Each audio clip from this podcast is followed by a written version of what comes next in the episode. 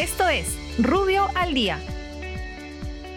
Buenos días, soy Raúl Campana, abogado del estudio Rubio Leguía Norman. Estas son las normas relevantes de hoy viernes 5 de marzo del 2021. Transportes y comunicaciones.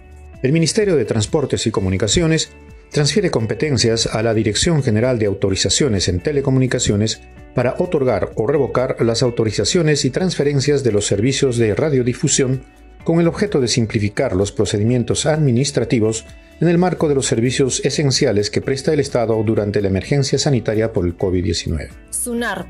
La Superintendencia Nacional de los Registros Públicos aprueba la directiva para la ejecución del control de calidad en los pronunciamientos de la segunda instancia registral, disponiendo además que dicha función la ejerza una comisión u órgano designado ajeno al Tribunal Registral a fin de garantizar su imparcialidad.